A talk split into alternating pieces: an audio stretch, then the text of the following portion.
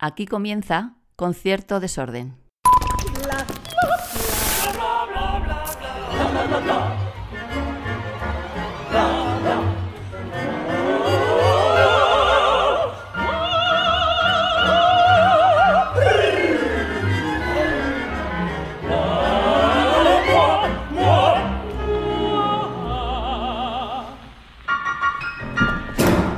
Antonio Galera y Dante de fondo, ¿qué tal? Buenas tardes, ¿cómo estamos? Pues yo aquí estoy eh, divinamente. He de decir que Antonio ha escuchado el primer podcast con Ruth y claro, yo hablo también de los pájaros del campo, el piano de cola, eh, Ruth Iniesta. mmm, a ver, no es que te quiera cambiar, entiéndeme, pero estamos aquí, que me ha estado explicando Antonio, que hemos estado ricamente ante una paella mmm, de verduras. Hemos estado eh, en este paraíso pequeño Edén que tiene aquí, que es, es como un paréntesis en, a las afueras de Valencia, donde los pájaros cantan esdrújulo. Los pájaros importados, pájaros importados, es un bulbul orfeo. Sí, sí. Es el típico también, que, que no tiene pájaros cantando en esdrújulo y con dos pianos de cola a las espaldas, porque estamos en el estudio de Antonio. Sí, este es, este es mi estudio con mis pianos, sí. Que, bueno, y eso, tan ricamente en Valencia, que no- es un sitio estupendo para estar, pero más de la mano de, de- de Antonio, porque yo creo que tú vives, tú vives mucho Valencia, no sé, yo te veo como muy buen anfitrión valenciano.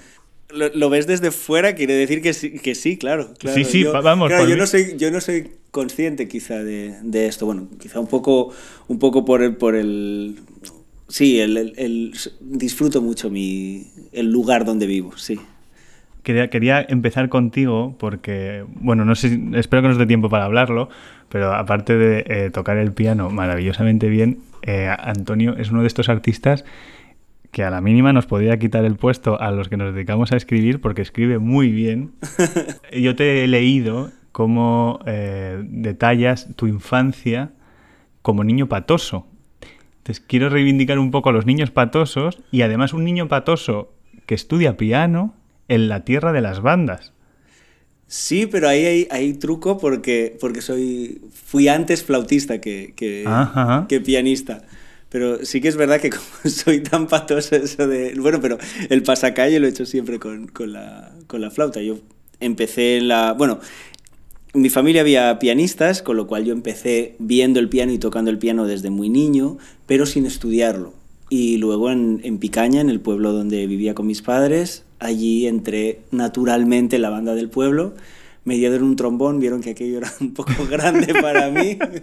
Me dieron un clarinete y dije que eso sonaba una nota y yo tocaba una y sonaba otra. Que no lo terminabas No de ver, el de entender eso y, y me dieron una flauta y ahí encontré el, el instrumento que, que luego a lo largo de los años me ha servido también de forma natural para aprender a, a- a frasear, a respirar, O sea, a cantar al iba- piano. ibas buscando ya la horizontalidad, ¿no? digamos. Sí, sí, sí. sí. ¿Y cómo, bueno. cómo- cómo surge tu, tu amor luego por el piano? Ese clic de pasar de, de la flauta al, al piano. A ver, estuvo siempre ahí por, por eso, ¿Sí? por mi, mi tía, mi bisabuela y, y que tocaban el piano. A mi bisabuela nunca la escuché tocar el piano, eso también es verdad, estaba su piano allí, pero nunca la escuché, pero a mi tía sí la escuché mucho. Y no lo sé, pero siempre, siempre quise tocar el piano. Y, y luego llegó un momento en el que, no sé, mis padres nunca lo, nunca lo forzaron, nunca me sentaron a tocar el piano y hubo un momento en que yo lo pedí y, quise tener mi, mi primer piano y, tocar. Y, y me sentía muy a gusto sentado al, sentado al piano. Quizá eso, lo del niño patoso viene ahí, ¿no? Ahí, sentado al piano, de repente no, no me caía. Quizá me pasa lo mismo con el, con el agua, me encanta, me encanta nadar y dentro del agua no me, no me caigo tampoco. O sea, el piano es como una balsa. Sí, sí.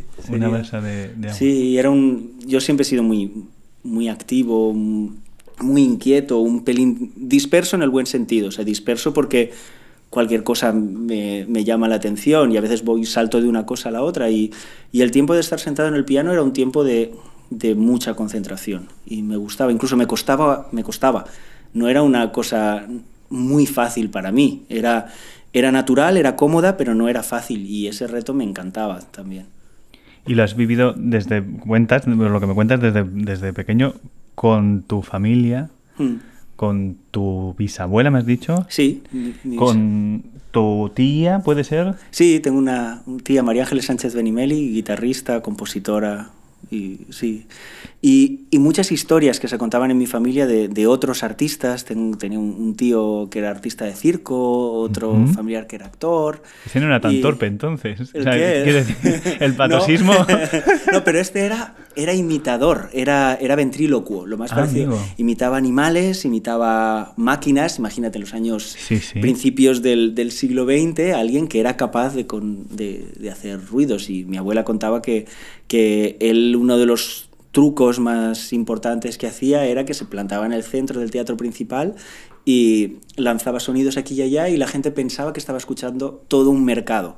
Qué Eso, grande. Imagínate, una época que no existía... Claro, claro, y además del boom industrial. Exacto, exacto, con todos los ruidos de, supongo, de, de eso, de, de ruidos metálicos y máquinas y carros y coches y claxons y no sé, todo, todo.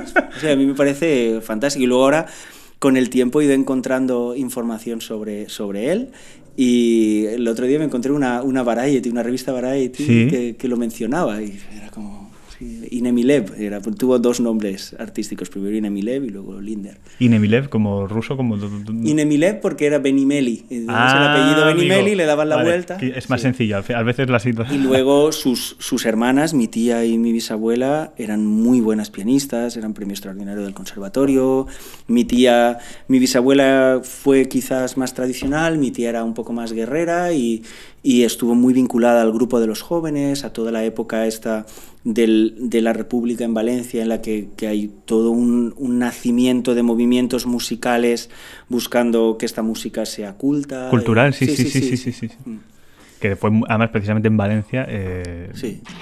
Ese es Dante llamando a la puerta. Dante llamando a la puerta. Porque tenemos compañía. La segunda le llama más fuerte. A ver. Dante, que es un perro maravilloso. Hola, Dante. Eh, Bueno, ha pasado de Él hace su nosotros. marcha, sí. Que. mm, y además, yo sé que hay una historia. mm, Para mí es muy bonita. Porque quiero reivindicar también a los niños patosos y a los niños un poco que éramos de mesa camilla, digamos. ¿No? No sé, yo, yo me, me veo así. Sí. Pero esa historia en la que tú estudias piano y luego merendabas. Con, con la, con la gente mayor, con la, con la yaya, con, ¿no? Con, Claro. cuéntame, porfa. Mis, mis principios de tocar el piano eran, yo era muy pequeñito. Cuando tenía 4 o 5 años, mi madre me llevaba a casa de mi bisabuela a, a tocar el piano.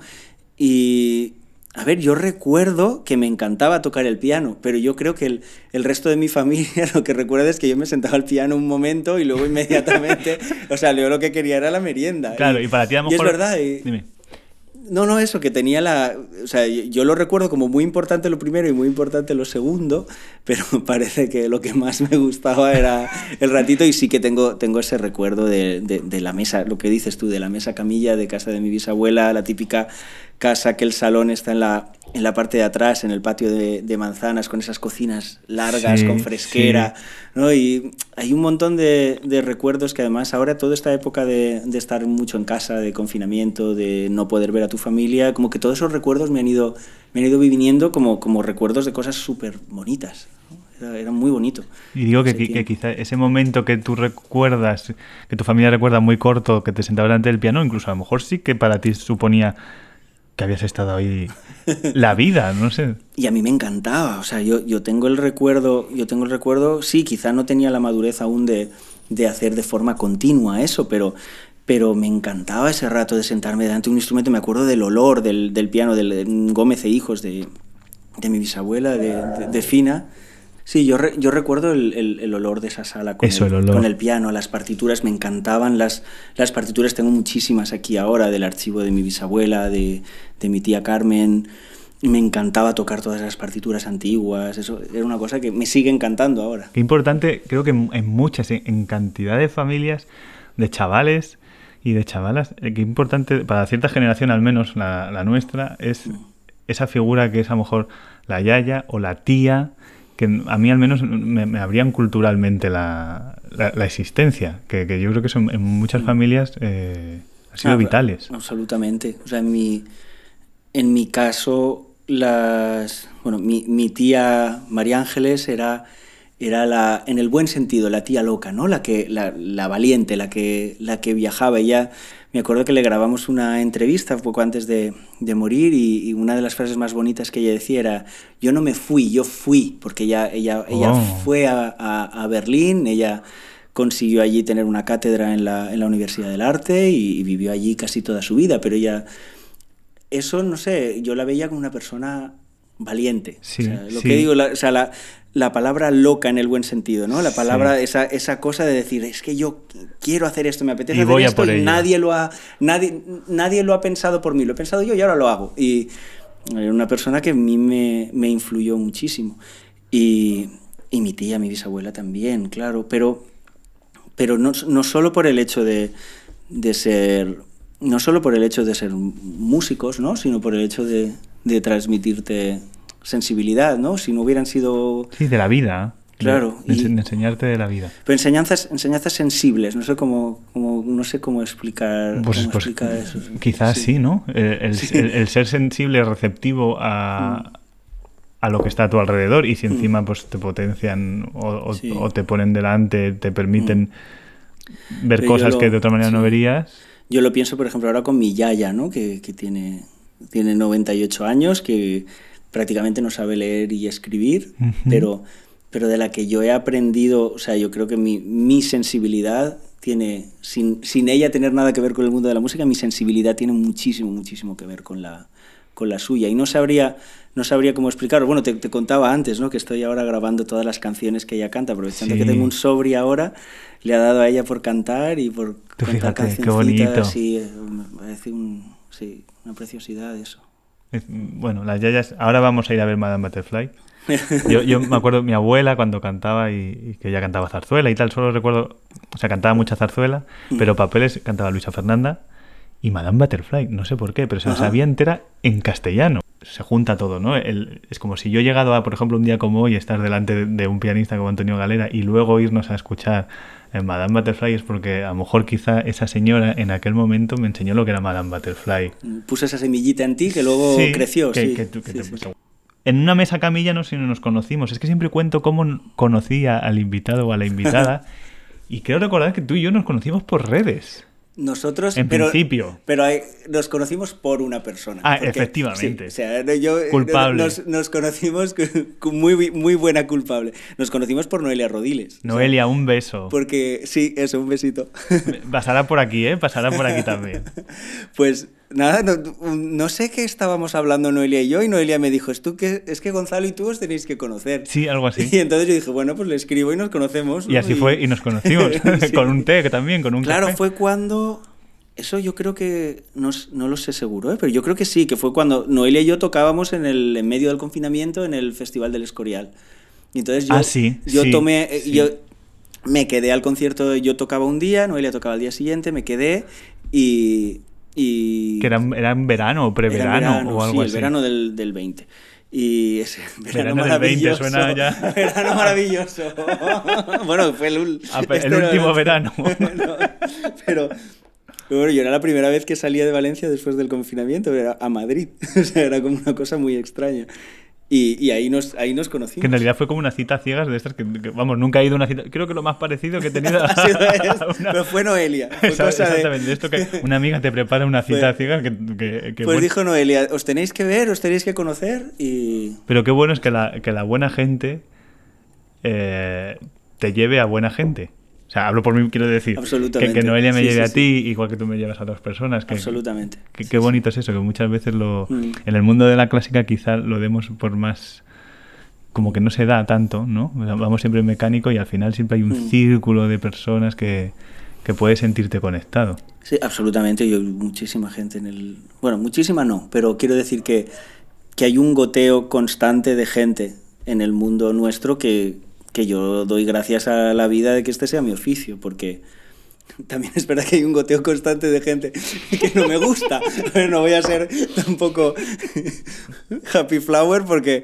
Pero, pero es verdad que hay, hay mucha gente, jope, es súper guay que... Pero es la vida, Mm. pero, pero sí, pero mm, yo no he tenido esta conciencia de gente buena hasta que he cumplido ya casi 35 tacos. Quiero decir, mm, no me empecé a dar cuenta hasta tarde. Mm, siempre veía este, al menos la parte de la crítica, ¿eh? te hablo, que no, no siempre... La parte del artista entiendo que es más idílica, mm, supongo, o se quiere ver así. No lo sé. Hablábamos tú y yo también antes comiendo. Mm. A, la crítica le faltan referentes. Mm, entiendo. O sea, Ajá. ya no hablo de mi generación, sino de las más jóvenes, que no creo ni que yo sea mm, referente. O sea, mm, o por una cosa o por otra, mm, estamos muy descabalgados, no sé. Yo, de- todas formas, lo de, lo de la gente buena o la gente mala, para no, o sea, como para no tener yo ese lío en mi, en mi cabeza, yo pienso en la gente que tengo ganas de volver a ver, ¿no? La gente con la que tengo ganas de compartir sí, sí. una tarde más de concierto, un ensayo más, un recital más, un- una conversación sobre arte más o un paseo. Quiero decir, esa, esa gente es la gente que es buena para mí. La o sea, que te hace- apetece. claro. La gente que está, te apetece. Y punto. El resto no lo, es que no lo pienso. Pasa palabra. Y de hecho, estamos aquí ahora en esta casita que es maravillosa. Hmm. Eh, Antonio me ha llevado además a dar una vuelta por los alrededores, por el campo, Hmm. que es un entorno maravilloso y eres un, eres un hombre de montaña. Sí. ¿O sí. no? Vamos, yo te Sí, veo- absolutamente, sí. Eso además es que me metieron la semillita mis padres desde tan pequeño. De eso era, yo, era, tan niño cuando empezamos. Además- y de montaña con Dante, claro. Estamos hablando de, de su montaña. Puedes cantar si Te he quieres. dicho, ¿eh? Te he dicho, mira, espera. Siempre hemos ido de paseo por la montaña, hemos hecho rutas y luego es algo que yo he seguido haciendo con mis amigos, con mi pareja, con siempre... La montaña tiene que estar. Y ahora donde vivimos no es montaña, es monte, Mm. pero salimos a pasear cada día y a mí me, me ayuda muchísimo a, a tener la cabeza ordenada, ¿no? El el- no sé si es un símil un poco mm, ridículo, pero la montaña y el piano Sí, es el... sí es ridículo. No, que- no, no, no, no, no, perdón, perdón. No. No, al contrario, no, que sí es un símil. Sí, porque es ese. No, es, bueno, yo tengo ahora en época de hashtags y estas cosas, yo tengo un hashtag mío que es chino-chano, que es una, una expresión valenciana que es como. el- es el paso a paso, ¿no? El Sí. pasito a pasito y que lo utilizas tanto en tus proyectos de vida como al caminar, ¿no? Cam- caminar chino-chano es caminar a pasito Ir haciendo, ir pero haciendo. siempre ir haciendo, exacto. exacto. Y, y yo creo que sí, ¿no? Nuestro trabajo es, es, es de fondo, es absolutamente de fondo y de, de desarrollo, de desarrollo intelectual. Y quizá haya partes que sean más llanitas y no entiendo, depende de... Otras, y luego de repente un barranco ahí al lado y, y luego un, no sé, un, Escalada, un- escalada. Un pico muy alto, un pico muy alto que cuesta, pero que luego ahí arriba estás muy a gusto. Otro pico muy alto que en cuanto subes te tienes que bajar corriendo, ¿no? Porque hace mucho viento ahí arriba y no se puede estar, ¿no?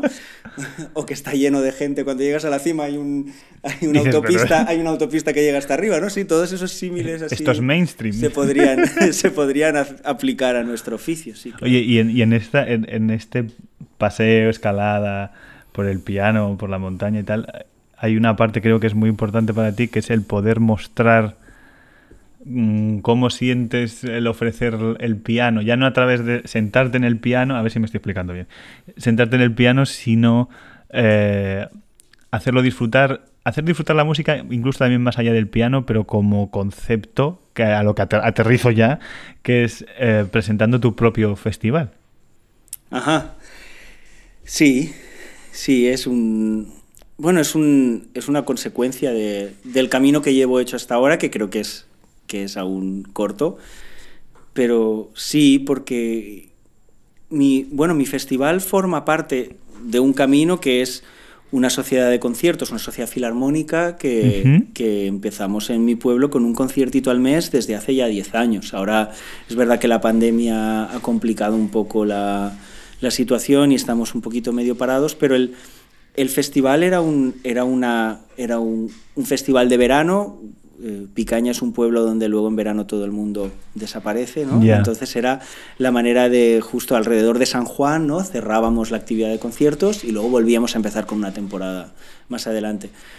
Pero es que el espacio, o sea, creo que, que sabemos, no sé si, si, queda bien que lo diga yo, pero sí, es que... Queda es un estupendamente. Espacio, es que es un espacio tan increíble, de verdad, es un, es un oasis ahí que tenemos en esos, esos huertos de naranjos que tenemos en mi pueblo. Que, que, que, ya digo, es que es, bueno, lo has visto esta mañana sí, cuando te he mostrado sí, un poco, o sea, esos suburbios que se están, o sea, están engullendo la, la huerta de, de, de Valencia y cómo estos huertos de naranjos han quedado ahí en medio y, y yo, yo quería de alguna manera poner mi granito de arena para, es que, para protegerlos, darles... Ya digo, ahora con el confinamiento ha habido muchos, muchas cosas que han hecho darle valor a esto, porque la gente del pueblo ha salido a pasear por ahí uh -huh. todos los días y entonces se han dado cuenta de esa misma belleza del valor que, que yo veía desde que era niño y me colaba por ahí a, a, a mí me parecían mágicos esos espacios. Es que una, una cosa, lo, vamos, una, la, la maravilla es que hayas vuelto a mirar hacia tus orígenes, a devolverle también un poco a, a tu pueblo, quizá, no sé, lo que te haya podido dar o, o no dar, pero apuntar hacia ello, además eh, sin dejar de mirar hacia lo local, hacia, no, bueno, el, lo, lo, bueno que, que, tienes cerca, ¿no? Que se habla ahora en, en gastronomía. Claro.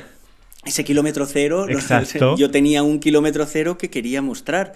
Y luego lo que me habías dicho, lo que estábamos hablando antes de, de los compañeros de trabajo, de los... Sí, sí. De, yo tenía muchas ganas de mostrárselo a gente a gente con la que yo comparto sensibilidades, ¿no? Uh -huh. Yo comparto una sensibilidad y digo, mira, es que mira qué cosa más bonita y qué, qué bonita va a sonar tu música aquí, qué claro. podríamos hacer aquí, qué... Porque o sea, el sitio además a... es precioso. Y entonces mezclas a esa gente que a esa gente que quieres volver a ver con gente que te apetecería conocer, artistas que te apetecería conocer, o escuchas a alguien que te cuenta que otra persona podría tener una sensibilidad similar y, les invitas a casa, ¿no? Y haces una, haces una residencia con ellos. Les invitas y... a casa, que es que creo que lo has dicho ahí, ¿no? Sí, claro, claro. Y fíjate que a mí esto me ha traído a, a otras cosas similares, porque me acuerdo que en la primera edición yo invité a Miguel Colom a, a mm, venir, al violinista, y Miguel después fue el que llamó a Daniel Broncano y le dijo, o sea, Miguel, una vez nos conocimos, me dijo, es que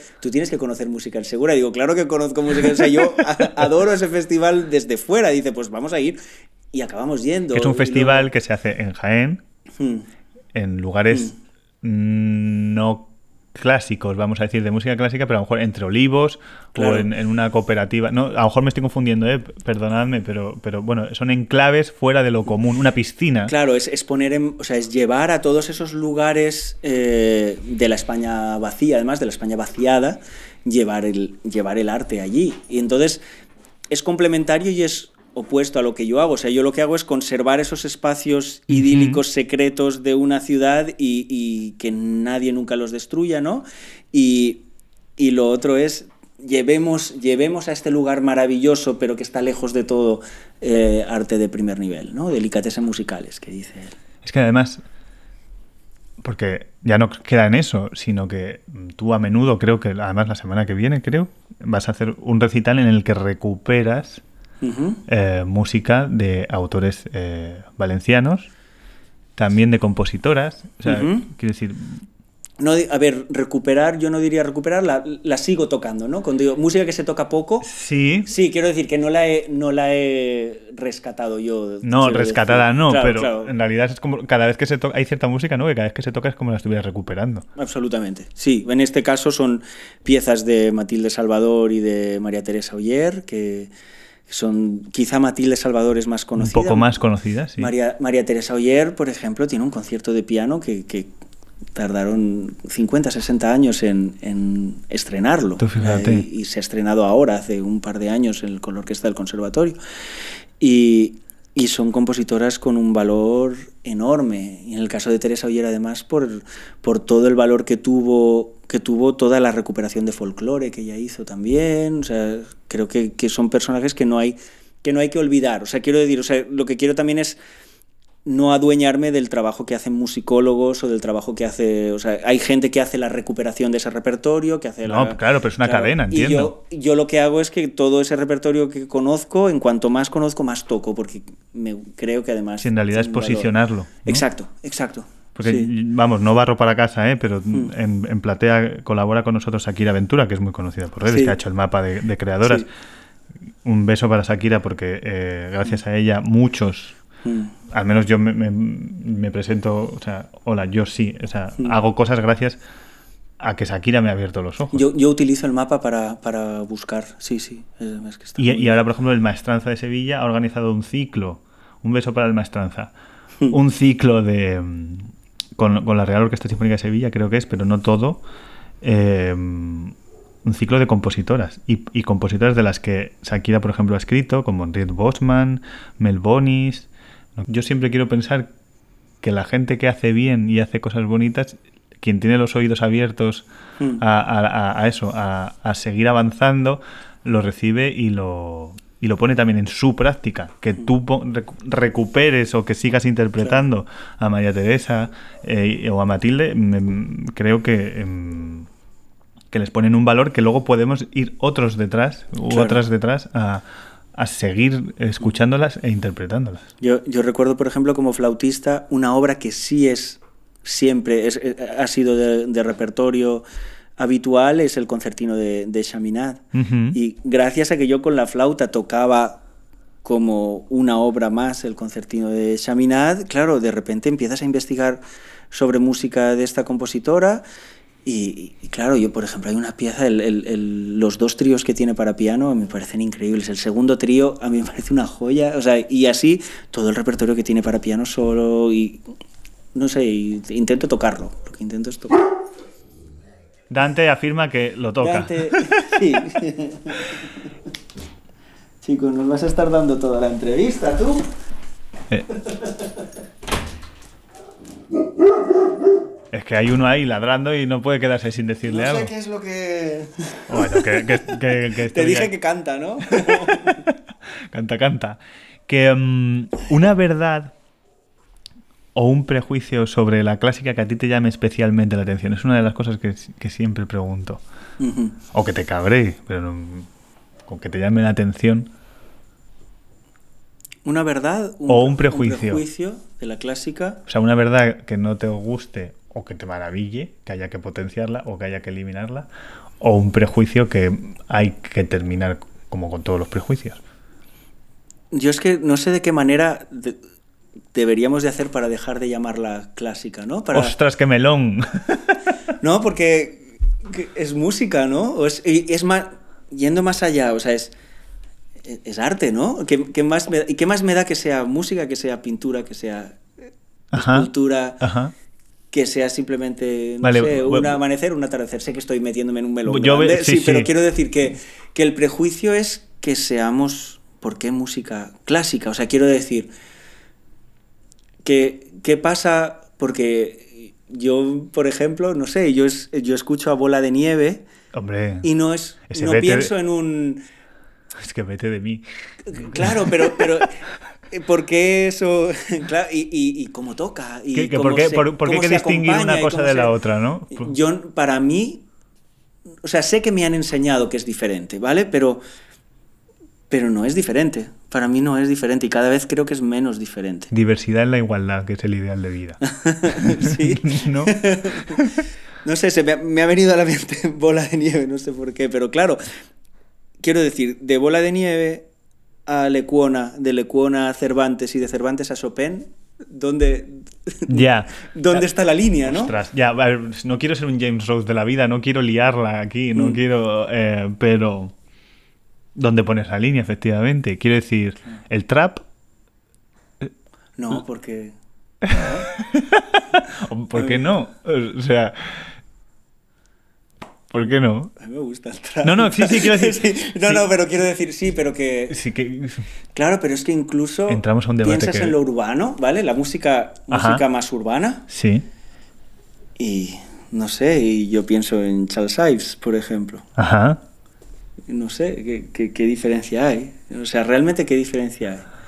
Es, es los, ins- eso, los elementos y los instrumentos y los recursos que eh, utilizas, ese- pero son los recursos, no la... Sí. eh, al final es academicismo, ¿no? Hmm. Que, bueno. Son recursos aprendidos. O sea, yo, por ejemplo, yo no, yo no puedo hacer otras cosas con mi instrumento porque no las sé hacer. Pero no porque crea que yo estoy haciendo clásica y no estoy haciendo... Bueno, y diles a Artatum o a Porter o a, Bueno. quiero decir, a cualquiera de estos que Claro. ellos no estaban haciendo... Bueno, Nina Simone decía que hacía música clásica para negros. Bueno, cuando, cuando tocaba no su, su, su jazz eh, a, Ajá. piano solo, que, que- que flipas. O sea, bueno, y todo lo que hacía ella, eh, para fliparlo. Pero por eso que yo creo que lo, lo que a mí me hace llamar clásica lo que yo hago es, es que es lo que sé hacer, pero no, no, porque yo, no porque yo lo considere algo diferente a otras cosas. Es que yo lo otro no lo sé hacer. Ya. pero no Total, sé. que ¿cómo, ¿cómo la llamarías? Es que has abierto el melón. Es que es música. Es que es, mu- es, que es Música. Es música, sí. No sé. No, no, yo simplemente estoy eh, Sí. siendo- intentando ser. Porque ni, ni- yo, no, ni yo lo tengo claro. O sea, na- no sé si alguien lo Mm. tiene claro, ¿no? Yo no, no lo tengo claro. Yo es que, a ver, si tiene también que ver con que, no sé, para mí las... Vale que hay, hay una experiencia íntima muy bonita y muy enriquecedora para mí, muy necesaria, que es sentarme delante de mi instrumento todo el tiempo. Pero luego yo realmente lo que me ha hecho muchas veces crecer es la multidisciplinaridad, se diría así. ¿no? Es pasar, es de repente en algo, en, en algo que no sé y con lo que no tengo confort, no, no, no puedo encontrar esa zona de confort, ¿no? Me pongo a jugar y, y me pongo a jugar mirando a gente que de eso sabe mucho, ¿no? Que, que, que, que son, no sé, pues un, un coreógrafo que me hace hacer música con ellos o, o- o gente del mundo del musical o del mundo del teatro o de... Y de repente, claro, por un lado sé menos y entonces... Ay, es que es difícil de explicar esto. Pero por un lado sé menos, con lo cual soy, soy menos libre de hacer lo que quiero porque no tengo los recursos. Pero por el otro lado tampoco tengo esos prejuicios, ¿no? Tengo ese, ese enganche, ese, ese- las cosas se tienen que hacer de una determinada manera, entonces también soy más libre. ¿Qué es lo que consigo con esto? Que la siguiente vez, o sea, yo después de hacer un proyecto multidisciplinar, cuando me vuelvo a sentar al piano, me siento muchísimo más libre. Cuando, por ejemplo, estoy pensando ahora en la época del confinamiento. Yo al principio de esa época es que no toqué, estuve, estuve, estuve en silencio. Y después cuando volví me puse a hacer otras cosas, me puse a, me puse a sacar canciones. Te llamaba- pop te llamaba o- por otro lado. Sí, sí. Era lo que a- necesitabas. Sí. Y, y tenía muchas ganas de, no sé, al cabo de unos meses, cuando me, cuando me volví a sentar, me volví a sentar con muchísima fuerza, con muchísimas ganas y, y con información nueva que, que, que pasé a lo mío. Entonces, pero volvemos a lo mismo, lo mío es que no es, es que es lo que sé hacer, entonces supongo que lo que yo sé hacer es hacer música clásica al piano, lo que he aprendido a hacer académicamente, pero ojalá aprenda muchas más cosas y sepa hacer muchas más cosas y yo creo que a todas les voy a llamar música o las voy a relacionar con música. Claro, si, si realmente todo es música. También es porque nos es muy cómodo poner etiquetas Mm. a las cosas. Y Como a mí no me gusta esto porque es eh, reggae, yo qué sé, o bebop, mm, no sé, eh, no me gusta la clásica, pero no te gusta toda la clásica, porque ya incluso dentro de la clásica, Yo, es- yo es que yo creo que es que yo nunca tampoco he sido nunca muy bueno para poner yo etiquetas. e- etiquetas. No, Entonces, es que las por etiquetas, por Dios, tampoco- quemémoslas todas. Por eso, o sea, yo cuando, por ejemplo, leí artículos y les artículos, ¿no? Y dicen, es que esto es eso, Mm. funk mezclado con tal, con rock, con folk, con flum, con flams. Y, y- yo decía, de- soy, soy muy ignorante porque no, no conozco esas diferencias. Y tantas sub, subdivisiones. O incluso en la clásica también, ¿no? O, o en cualquier arte, ¿no? Y, y a lo mejor esa subdivisión que hacemos por épocas o por estilos, quizá es algo que esté empezando a no ser una forma de... Ahora podemos encontrar otras formas de clasificar menos de compartimentos estancos y más, más inclusivas. Sí, ¿no? sí, más, Más de- de- sí, sí, sí, sí. de- Si al final todo de sensibilidades, con- claro, de sensibilidades comunes, Sí. sí. sí. te compro. Sí. Eh, Tienes mucha tarea, ¿eh? Yo no sé si tanta. Estamos aquí divagando. Que tú, lo que tú me Podemos, digas. podemos estar aquí esta mañana, pero tienes, tienes mucha tarea con la, de la, la nu- la nueva. Va a ser el New Grove. eh, te- Va, va a ser el New New. No sé, estos nos van a escuchar decir esto que estás diciendo aquí. eh, sí, que, estamos- lleva, que lleva esa infusión. Eh, me ha puesto una infusión que le ha echado aquí. Le he echado hierbas del bosque, sí. Llevo un poquito de hipérico, un poquito de salvia, esas cosas. Es la hacen- salvia, la- lo, sí. lo típico de la salvia. Por cierto, otro de. como- que, que- que mezcla, que busca la transversalidad y la encuentra. eh, es otro de tus proyectos que, que está ahora en marcha y que está rodando junto con Elvira Lindo, Sí. que, en fin, es una diosa de las letras y, Mm. y tenéis un programa muy bonito eh, en común los dos juntos que se llama Literatura al Compás. Y que es una. Es, es, es que es una joya de, de texto, porque. O sea, piensa que Elvira y yo llevamos mucho tiempo queriendo jugar juntos con esto. ¿no? Buscándos buscándonos, y sí. encontrándos. Sí, pero claro, yo había pensado pues, en, otras, en otras cosas y de repente me dijo, es que mira este texto mío, a ver qué... Porque yo hablo de músicas aquí y podríamos pensar, piensa tú qué otras músicas podrían casar con esto y, y claro, cuando me encontré ese texto es que es de verdad que es que es una, es una joya y, y bueno, como todo lo que como todo lo que tiene Elvira, que por un lado te hace te hace pensar, te hace reflexionar, hay una parte intelectual muy importante, pero luego es que es algo que desde el minuto uno te toca el corazón, se te mete ahí, te lo empieza a apretar, no sabes muy bien cómo lo hace, pero ¿Por es- dónde ha venido?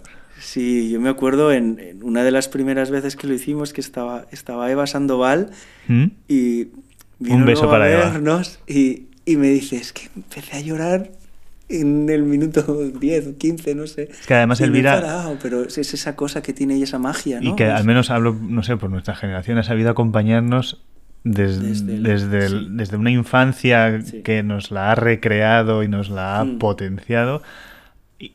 Hemos ido creciendo y ahora la leemos en Es que- otras coordenadas, Exacto. pero en las que nos podemos seguir juntos. sintiendo reflejados. Absolutamente, absolutamente. Y, y ya te digo, y en este texto va de eso. O sea, es que claro, tampoco te quiero contar demasiadas Spoiler, cosas. es- spoiler. Lo que hay es que venir, venir a, a escucharnos a los dos y a, y a- y a vernos jugar, porque realmente es eso, es, es estamos encima del escenario durante una hora jugando y ya te digo, jugando, partiendo, ella es escritora, yo soy pianista, pero a partir de ahí empieza el, empieza el juego y, y vamos cambiando, ¿no?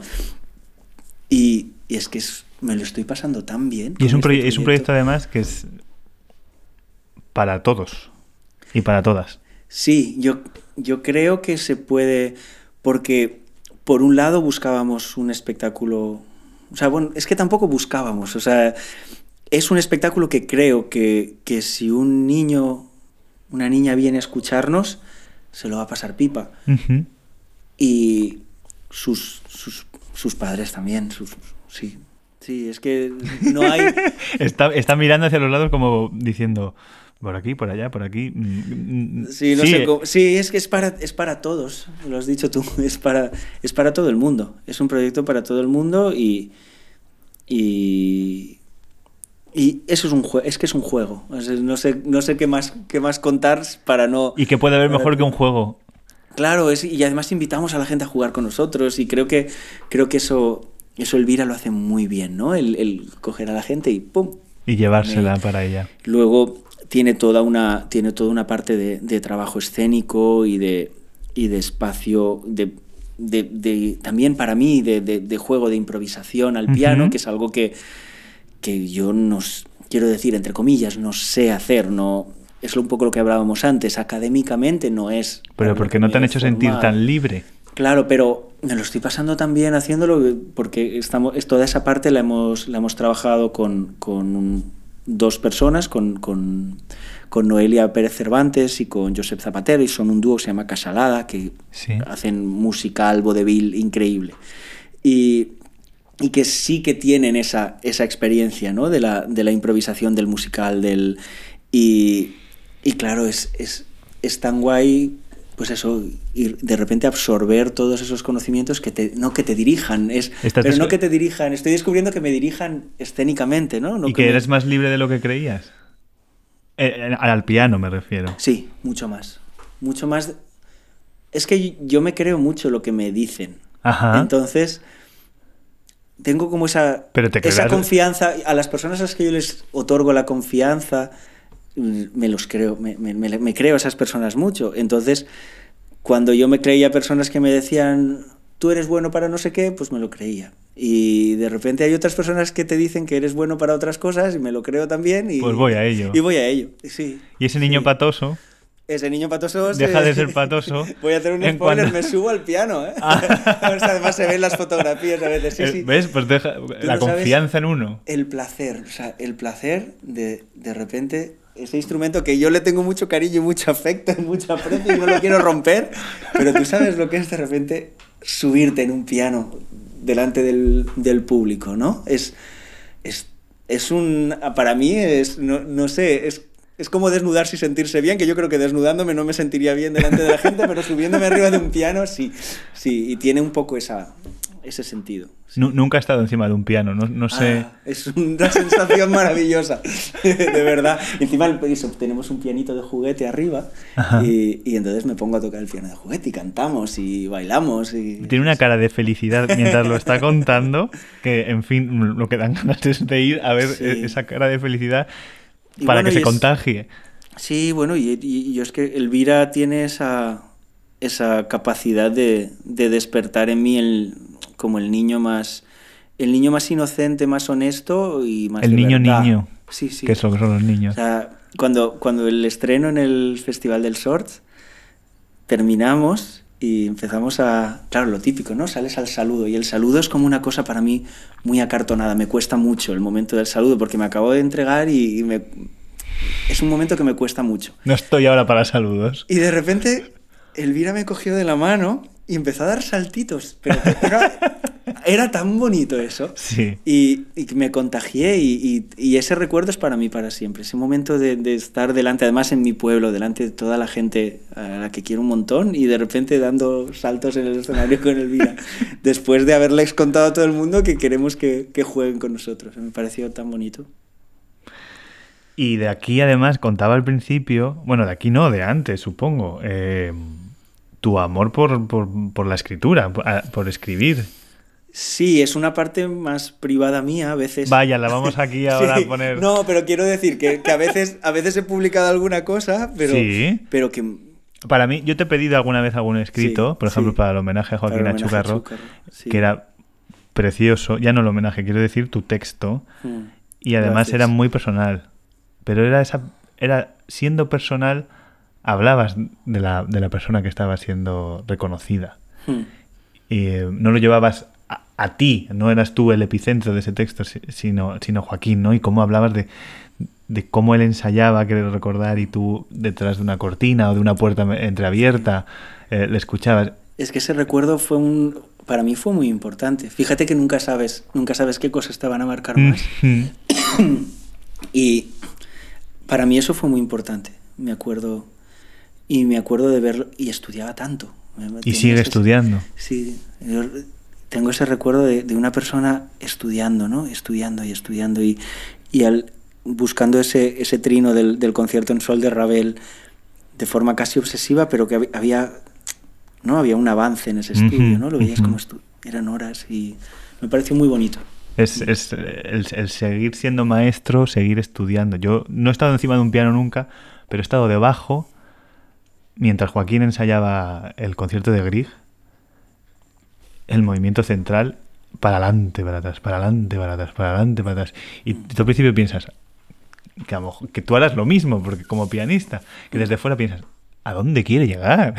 o sea, ¿a dónde va a ir? Y de pronto lo oyes con él. Mm, Que ha habido un cambio. No sé si tú mm. entras en, en- en, bueno en una especie como de, de- de- de espiral de, de concentración te mí- obsesionas de- mucho con el teclado prefieres coger distancia Prefiero coger distancia. Sí, prefiero.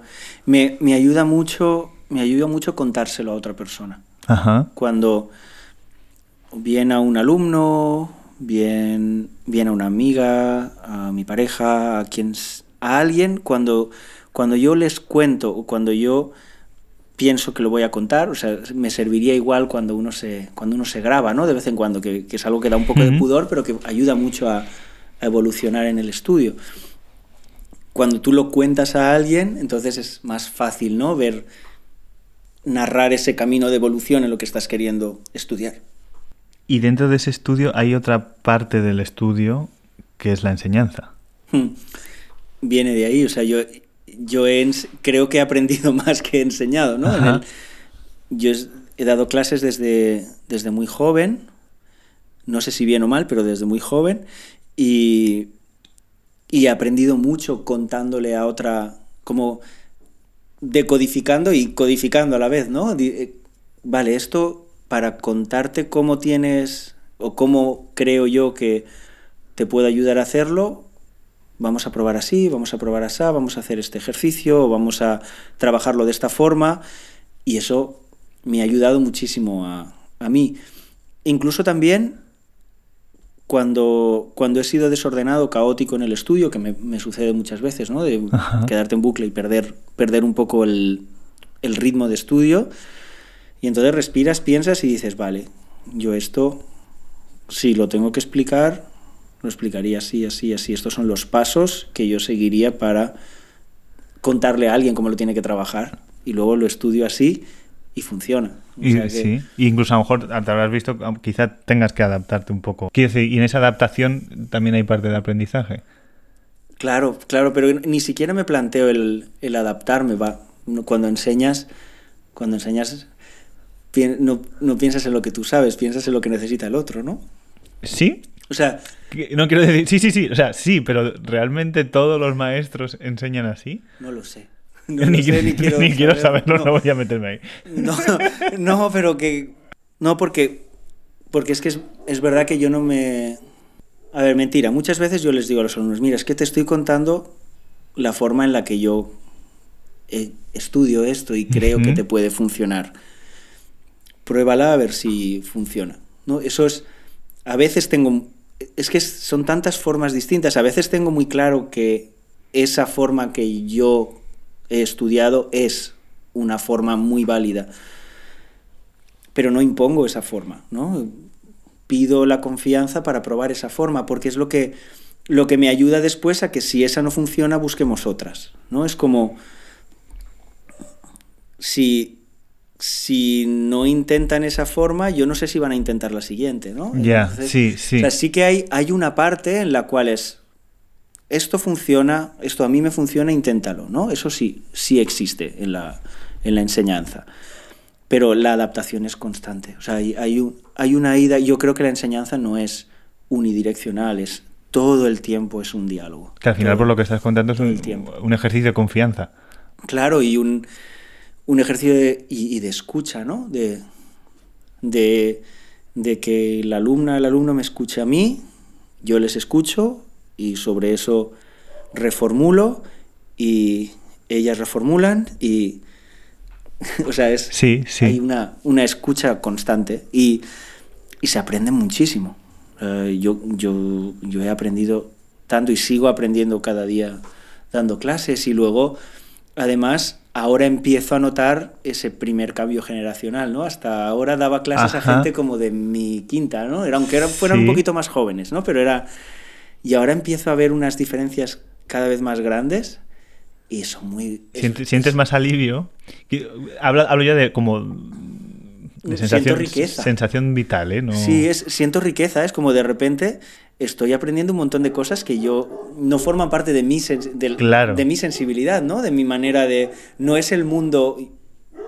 No sé, cuando uno es niño es una esponja, ¿no? Y entonces... Sí. Ellos han sido niños en otro momento diferente al mío, con lo cual han sido esponjas de otro momento diferente y, y además me lo cuentan ¿no? y, y, aprendo. Y aprendo y, y tengo muchas ganas de ver cómo van a ser las clases dentro de 30 años porque me van a enseñar un montón de cosas. Oye, Desde esponja de dentro de 30 años. Que seguirá siendo una esponja. Claro. Que uh, vamos a tener que ir terminando. que... ¿Se ha pasado? Sí, sí, se, se está pasando. Se está pasando. Dos cosas. Una, que hago, una pregunta que hago siempre al final y otra que no me quiero ir de aquí teniéndote delante como artista, como pianista, con una sensibilidad apabullante y además hiper implicado. Yo de verdad que es que me, me- me maravilla la gente que, que ya no es que tengáis tiempo para mirar a vuestro alrededor cercano, Mm. a ese kilómetro cero que hablábamos, sino a, a ayudar, apoyar, a crear una red, un entretejido cultural, musical en, en- en vuestro entorno. O sea, Mm. porque está muy bien que, que- que has tocado en medio mundo, pero también sigues mirando siempre hacia tu eh, tierra, no sé cómo decirlo. Sí, sí, y, y lo seguiré haciendo siempre, creo. Creo, bueno, siempre, eso siempre se- no me gusta nunca, pero sí, sí. Las categóricas, pero... Sí, sí, porque es que es, es natural para mí. Es, es natural para mí el... Hay luces, colores, aromas, eh, sonidos, personas que van a estar siempre y, y con las que siempre va a haber ida y vuelta y, y están en mi tierra. ¿Cómo ves Valencia a corto medio plazo, culturalmente, musicalmente? ¿Qué le falta? ¿Qué le que tienen Uy. el debe? Otra. Necesitamos otro podcast. Ay, ay. Ahí es el resumen. Creo que más oportunidades. Yo quiero pensar que si hubiera más presupuesto para cultura, si hubiera más proyectos culturales, si hubiera más organizaciones culturales, si hubiera un tejido, vamos a decir, aún más rico. Vamos a pensar que el tejido valenciano es rico, Sí. que está infradotado o que quizá está infrautilizado o que quizá están infrautilizados esos recursos. eh, vamos a dotarlo de más y vamos a intentar que ese que esas redes sean cada vez más complejas. Cuanto más complejas sean esas redes, creo que habrá más oportunidades para todo el mundo. Creo que alguno de los vicios que tiene nuestra ciudad, como supongo cualquier ciudad, como supongo cualquier ámbito, serán menores. Más, al final es más diversidad. Más diversidad y O- más o- recursos para cultura. sí. Y para terminar, una pregunta que me gusta hacer siempre, que os estoy haciendo a todos y a todas. ¿Qué es para ti el silencio? Me voy a arriesgar a decir dónde lo encuentras. Yo diría que en esta casa maravillosa, Mm. pero a lo mejor tienes algún otro sitio o no sé, de alguna otra forma. Mm. Lo encuentro, mira, un lugar que me da mucha paz es dentro del agua.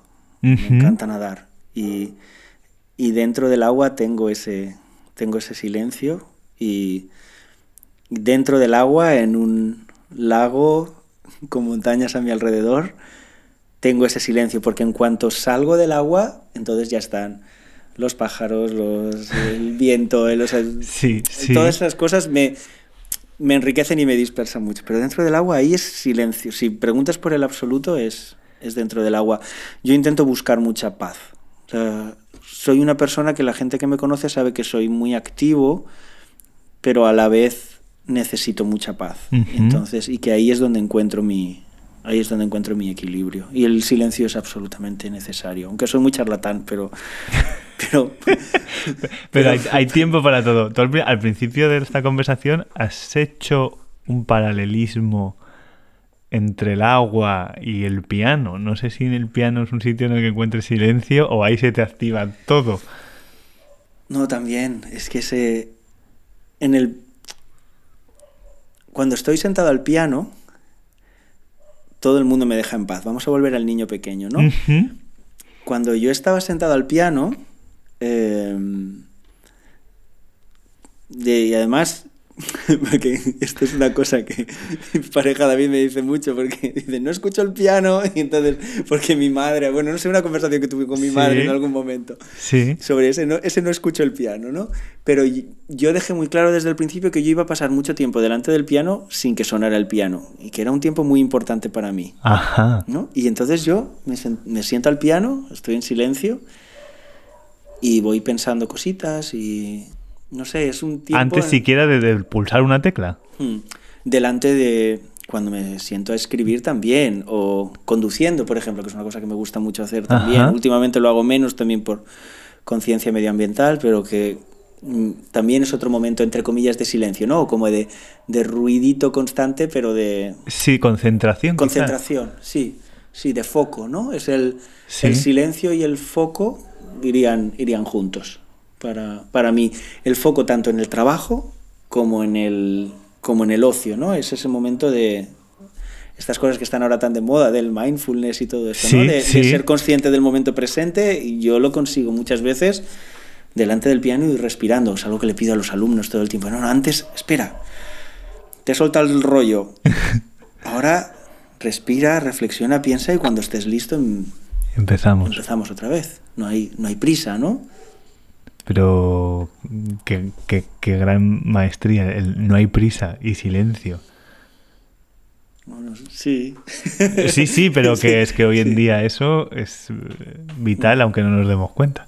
Hombre, es que en cuanto nos descuidamos estamos mirando el... Cuando hay un momento de pausa estamos mirando el puñetero teléfono. El Instagram. Todo, tenemos que hacer cuatro mil cosas todas a la vez y uf, que yo soy el primero que las hace, pero me gustaría tener la cultura y la educación, ¿no? Esas esponjas que hablábamos, ojalá esos niños esponja de ahora se les enseñe o, o aprendan a todos estos exceso de información que tenemos ahora, saberlo gestionar, ¿no? Un efecto Somos casi rebote. un poquito yonkis de eso ahora, ¿no? Mm. Sería nuestro, yo creo que en el paquete de educados de ahora es el, es el- Qué es el- imagen. el Me- móvil. Me, he visualizado con el ducado. Sí, no, pero es que es eso, es horroroso. Yo me toco el bolsillo, ¿no? Es cuando Sí, para ver si lo tengo o no lo tengo. Sí. Uf. Y pienso, uy, estoy. No, pues mira, voy a aprovechar, voy a mirar, voy a poner un post de. Oh, no, no. Yo mismo me auto. No sé, no, creo que no tenemos cultura aún de eso, hay que, hay que Esa- sí. aprenderlo. Aprendamos. Antonio, muchísimas gracias. Voy a ti. No, no, no, pero gracias a ti. Si es que estoy en la gloria bendita. Y porque tenemos además que Ahora una irnos. butterfly, una Eh, butterfly. Sí, sí, pero podían venir aquí a hacer la butterfly ya. Sí, ¿no? Cuando quieras, esta es tu casa. Gracias, Antonio.